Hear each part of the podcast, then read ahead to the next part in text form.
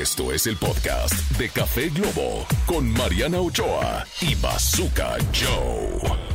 Ok, señoras y señores, y bueno, qué placer es recibir a un artista tan completo en la cabina, señoras y señores. Es, es compositor, es cantante, es actor, es, bueno, un montón de cosas, señoras y señores. Y está celebrando 20, ya 20 y algo años de carrera, ¿no? Mi Kalimba, 20 está en la como casa. solista. Muchas gracias, gracias, Mac. ¿Cómo está, cómo está Kalimba, eh, el ser humano? Eh, muy agradecido, muy, muy agradecido. La verdad es que han sido años de mucho amor. Entonces, hoy estoy festejando 20 años de solista, a punto de, de arrancar la gira de 20 años. Y lo más bonito no son los logros, no son los números, no es nada. Es las historias que tengo de la cantidad de público y fans y gente que ha hecho de mis canciones el soundtrack de sus vivencias. Eso es lo más hermoso que tiene mi carrera y por eso estoy, o sea, hablé de lo profesional, pero eso en lo personal me está llenando mucho, entonces me tiene muy emocionado. Qué padre. ¿Y cómo está el Kalimba papá? Ah, uff, eh, pleno. Mis hijos están creciendo de una manera increíble. Eh, Aitana es una señorita muy inteligente, muy sabia. Me trae mucha paz. Todo el mundo es como, hijito, ya tiene 15 y tienes niña, ¿no? La que vas a... No sabes qué bendecido estoy con una hija tan tranquila, tan sabia, tan... eh, me, me encanta, me encanta tener esta hija y pues vivir eh, la vida que está creciendo y que está conociendo.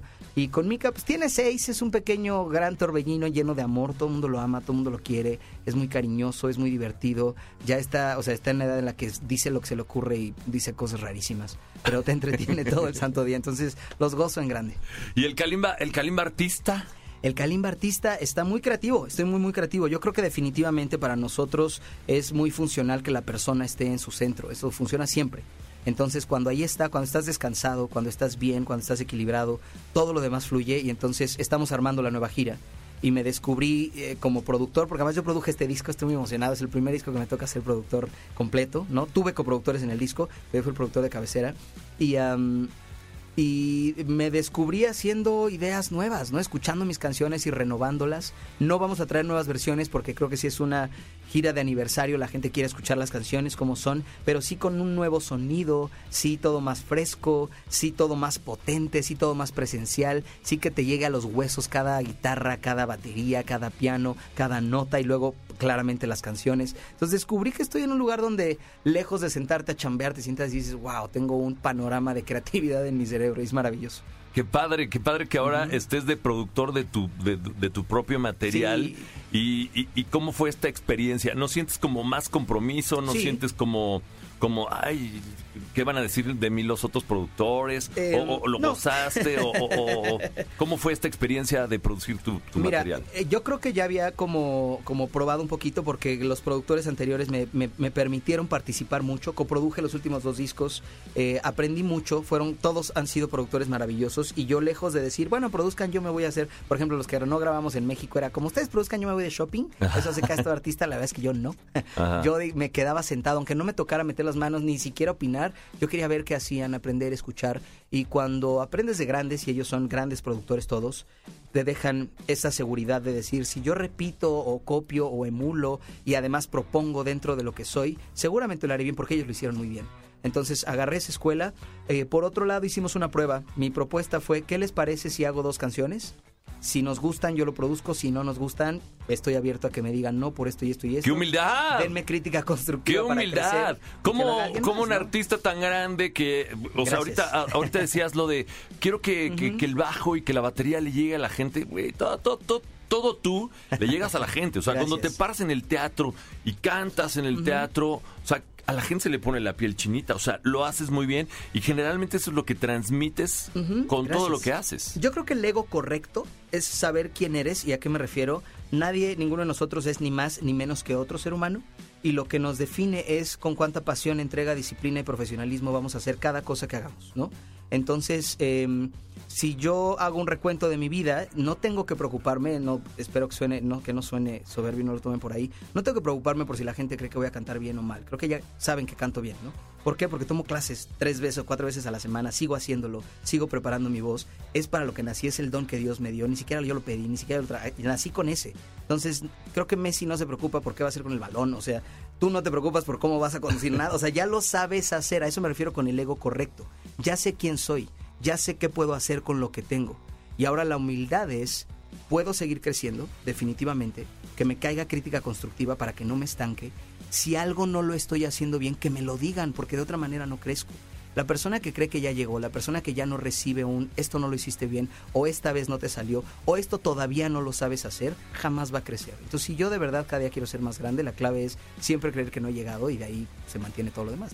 Es correcto. Y obviamente pues, eres un tipo talentoso, pero ya ya llegas, o sea, cuando quieres seguir creciendo, o sea, cuando quieres ser Messi, Cristiano Ronaldo, creo que ya la disciplina es más importante que el talento, ¿no? 100%. Las historias verdaderas de Michael Jordan, Kobe Bryant, yo soy muy fan de los deportistas, de Djokovic, de Federer, de Nadal. Nadal se hizo, de, se hizo zurdo solamente para poder ser un competidor mucho más fuerte. Preguntó de joven cómo para competir. Los zurdos son más difíciles y decidió ser zurdo para jugar así. Entonces, yo sé que está en un deporte, pero es la disciplina, es el querer lograr algo. La todos tenemos un problema y una solución. El problema es el que sea. El problema es necesito dinero, la solución es tengo que conseguir dinero. Ahí está. Lo del medio es lo que uno trabaja, lo del medio es lo que uno hace y ahí es donde nos separamos los que procrastinamos. Procrastinamos, exacto, los flojos, los trabajadores, los que echan guerra, los que saben sacar la casta, los que se derrumban a la primera. Eso es lo del medio y ese es el, punto en el que la persona crece. Entonces, em, creo que es muy importante y lo acabas de decir, que sepamos que el talento puedes nacer con él, el talento jamás va a ser lo que priorice dónde va a estar tu carrera, tu vida, tu nada, jamás, jamás. Todo el mundo es como, ah, es que como es talentoso, sí, pero repito, y lo digo repitiéndome, si alguien me dice, ¿por qué sigues tomando clases de canto? Le digo, Messi es el mejor jugador del mundo y sigue entrenando de lunes a viernes. El día que lo dejes de hacer, el día que lo deje de hacer va a dejar de ser Messi. El día que yo deje de tomar clases de canto voy a dejar de cantar como lo hago. Me paro frente al micrófono seguro de lo que voy a hacer porque lo practico cinco veces a la semana. Porque lo hago todo el tiempo. Por eso cuando me paro frente al micrófono el público puede estar seguro de lo que le voy a dar.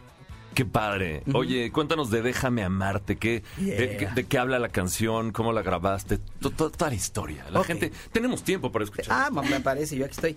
Eh, Déjame amarte es una canción que escribí, bueno, no la escribí hace siete años, la escribí hace cuatro. El coro lo hice hace siete años. Wow. Eh, un día por un feeling, efectivamente, así me sentí con una persona con la que no estaba saliendo, pero, pero a veces te dan ganas de eso. Yo creo que yo he sido muy apapachado, muy amado, muy reconfortado, muy reforzado. La verdad es que en las bajas, que es donde te das cuenta quiénes te aman, quiénes están, quiénes te quieren y todos los seres humanos las vivimos, descubres tanto qué tan fuerte que eres, eres y qué tan fuerte es el núcleo de las personas que te rodean.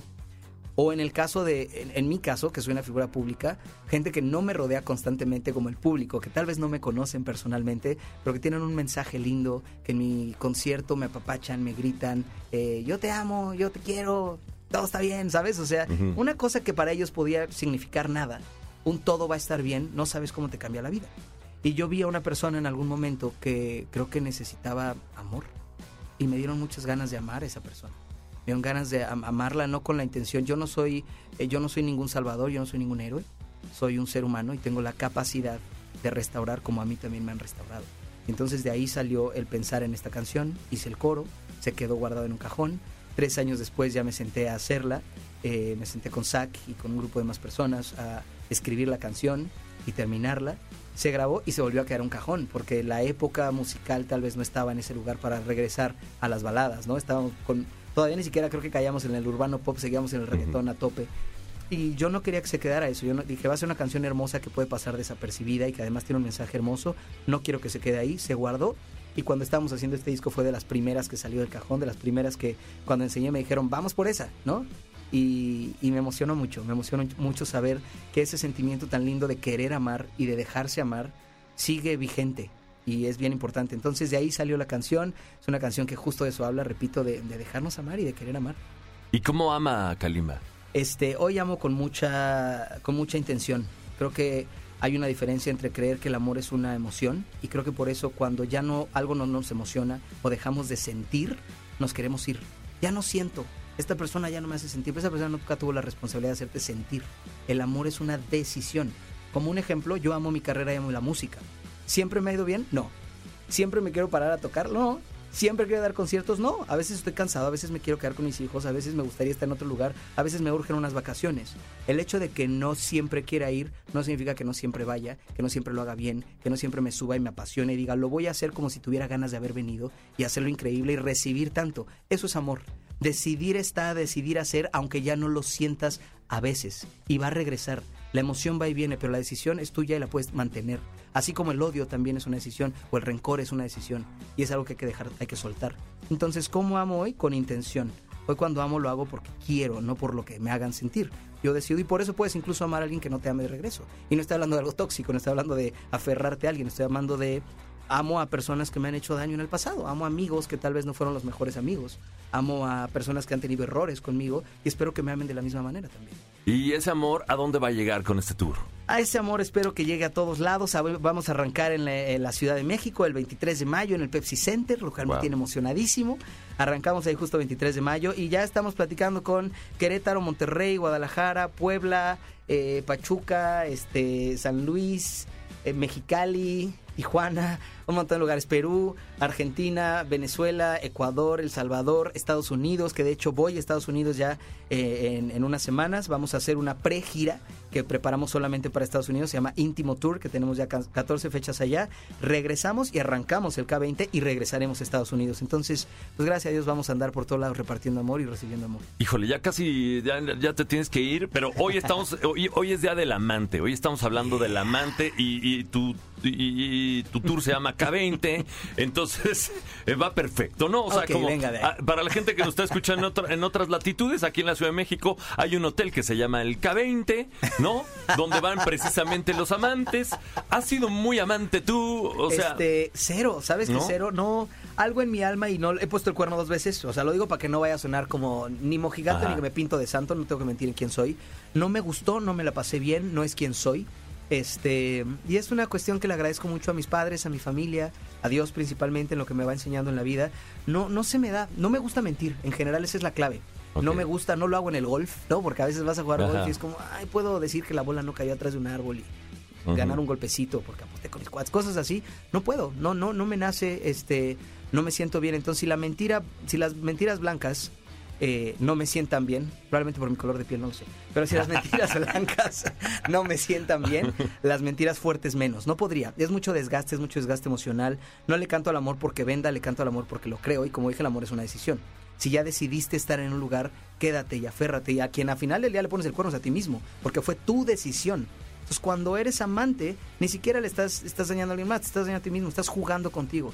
Repartir tu corazón en dos, en tres, en cuatro, en cinco es. Si con uno es cansado, por eso tiene que ser decisión, porque es cansado, no es tan fácil. Si con uno es cansado, imagínate con dos o tres. Entonces, la verdad es que no.